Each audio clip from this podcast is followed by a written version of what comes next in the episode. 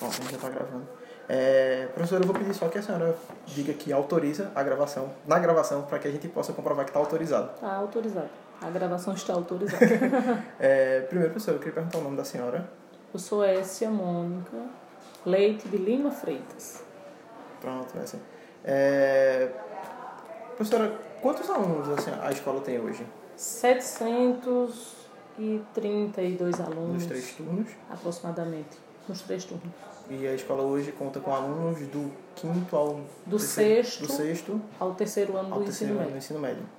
É, a senhora sabe dizer a quantidade de professores? Exata não, mas é uma média de é uma média de 25, 25 professores.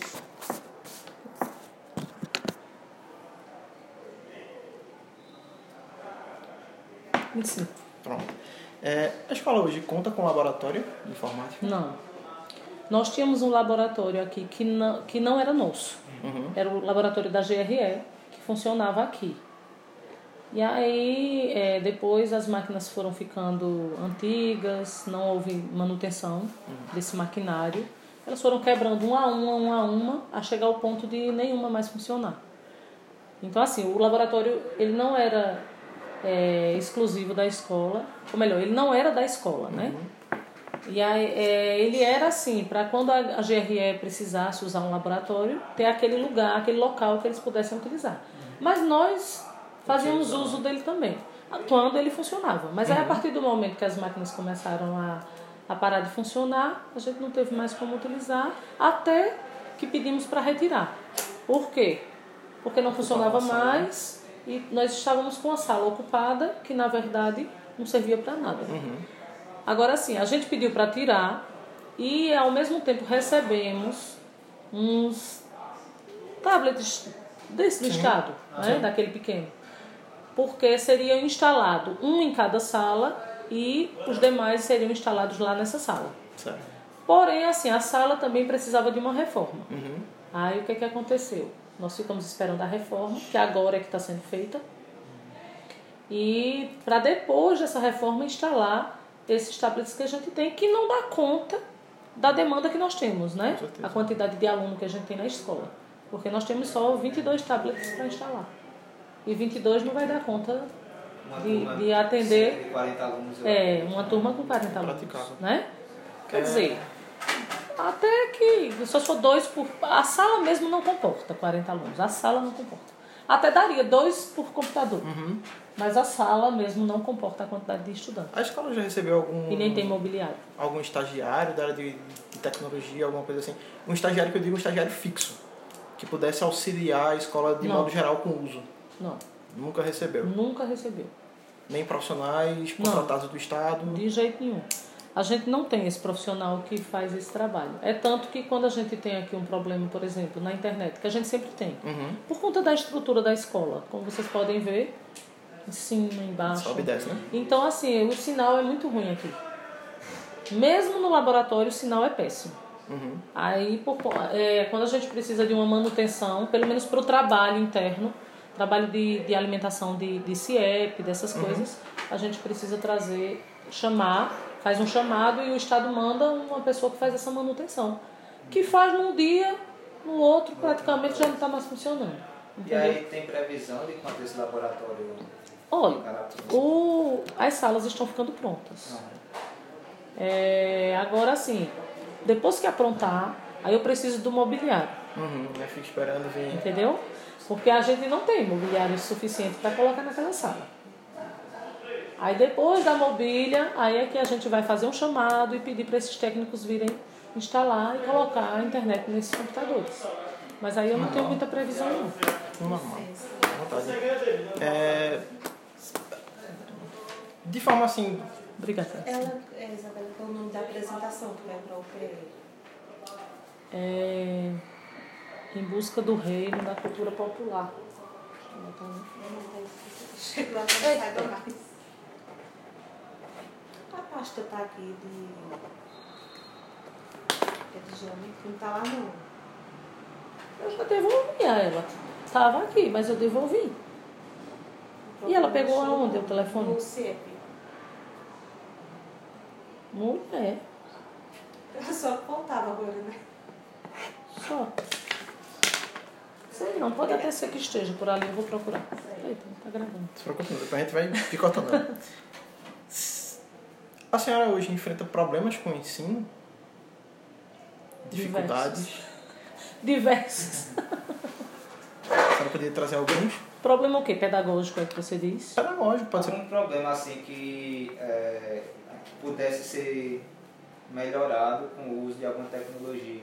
Ou então com a- o uso, o trabalho de algum profissional que pudesse agregar para que esses problemas fossem solucionados? Veja só, mesmo a gente estando nessa era tecnológica, né, a gente percebe que a prática pedagógica do professor não tem acompanhado isso. E isso dificulta muito é, o entusiasmo do estudante em sala de aula. É tanto que ele prefere muitas vezes estar no WhatsApp do que estar fazendo a tarefa do professor. Esse ano a gente já teve algumas queixas do professor com essa questão do uso de celular, que a gente já tem controlado bastante, no sentido de usar, de não estar usando na hora indevida.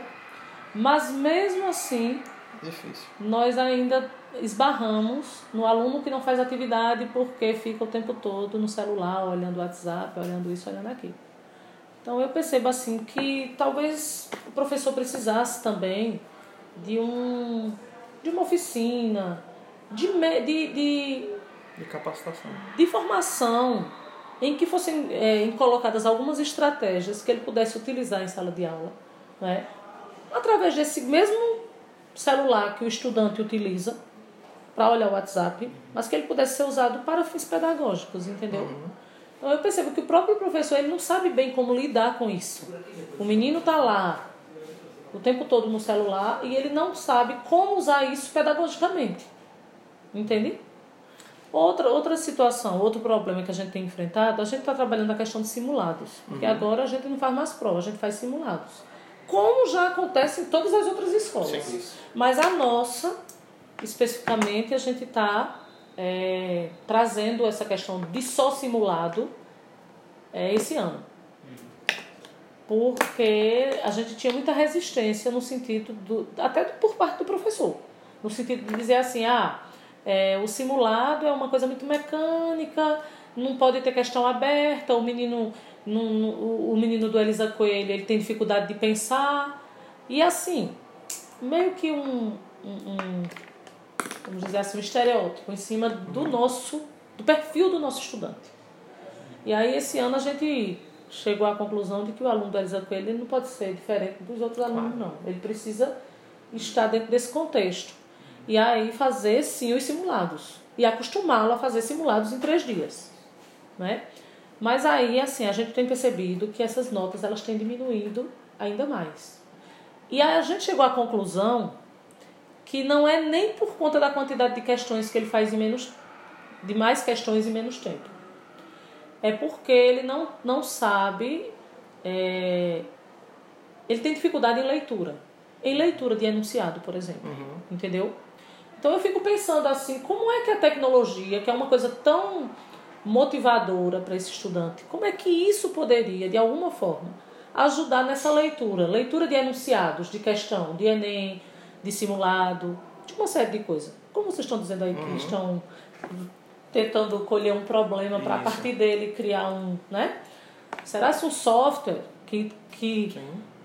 que reunisse questões dessa natureza, será se não auxiliaria nesse processo? Entendeu? É, acontece aqui na escola algum trabalho que seja multidisciplinar, assim, que envolva um grupo de professores de diversas áreas.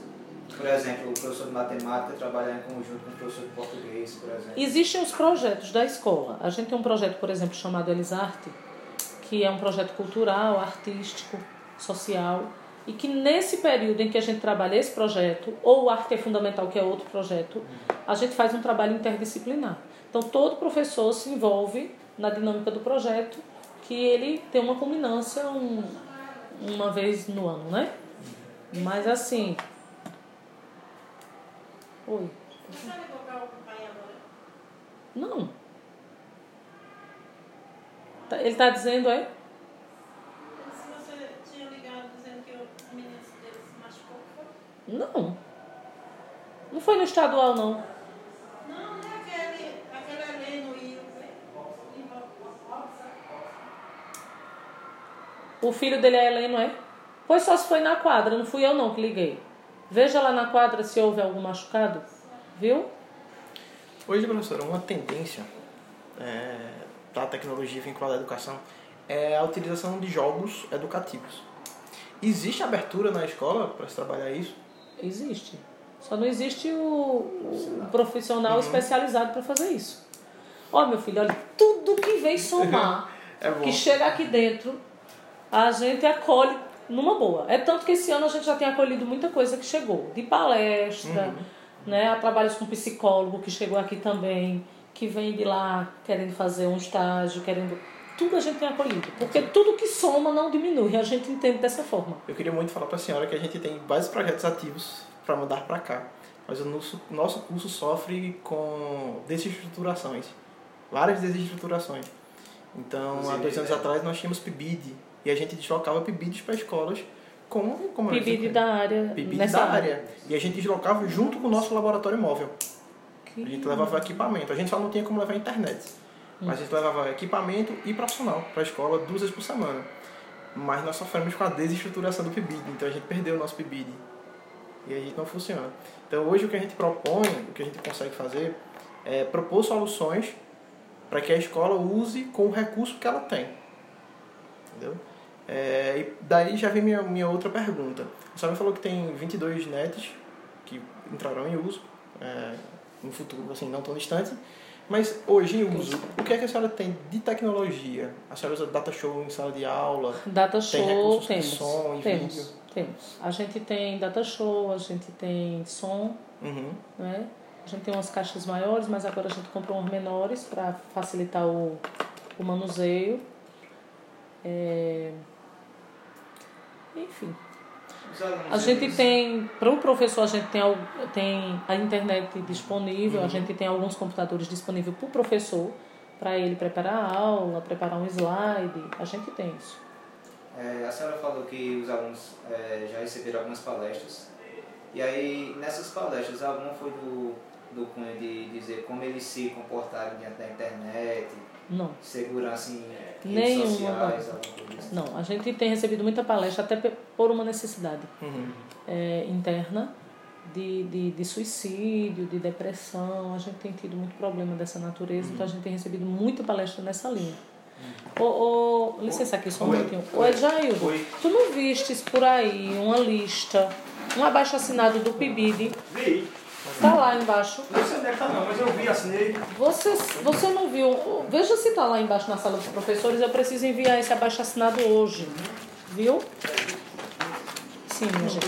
Eu acho que era mais ou menos isso. Eu já percebo, assim, já identifico de, de cara, assim, o, que o, o grande problema é capacitação, Formação do é professor. formação do professor.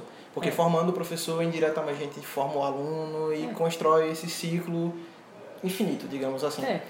Então, acredito que a gente vai propor nessa área alguma coisa. A proposta não significa a execução.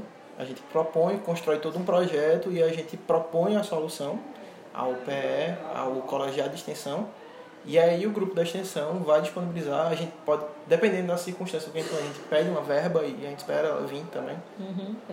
Hoje é tudo esperando, É, né? a gente espera. Esperando acontecer. Se acontece, E aí, a partir daí, quando a gente vai montar um projeto, é, principalmente quando é da natureza desse tipo, a gente sempre vai montando com o que a escola tem. Isso. Porque como tem esse tempo de espera, de, principalmente de verba, a gente tem essa, essa dificuldade de propor um projeto para a escola, mas ficar só na teoria, porque a verba geralmente chega bem depois É. do que o projeto está estudando. a, a, espera a a pessoa execução. chegar, os alunos que proporam já estão em outro Já se período, já se formaram. os alunos se formam no curso e o projeto A ainda média de espera Não por foi verba, liberado, a a verba média de não espera verba é de 4 anos. Aí Então a gente normalmente a gente não pede verba, a gente começa sem verba e se o projeto cresce e ganha corpo, aí fica mais fácil a gente tentar um financiamento, até com empresas privadas e tudo mais. E aí, como o doutor disse, às vezes a gente desloca não só o profissional, mas também alguns Desloca o equipamentos. equipamento. Mas sempre visando o que é que a UPE tem para disponibilizar, o que é que a escola tem para disponibilizar. Exato. Para não depender tanto dessa.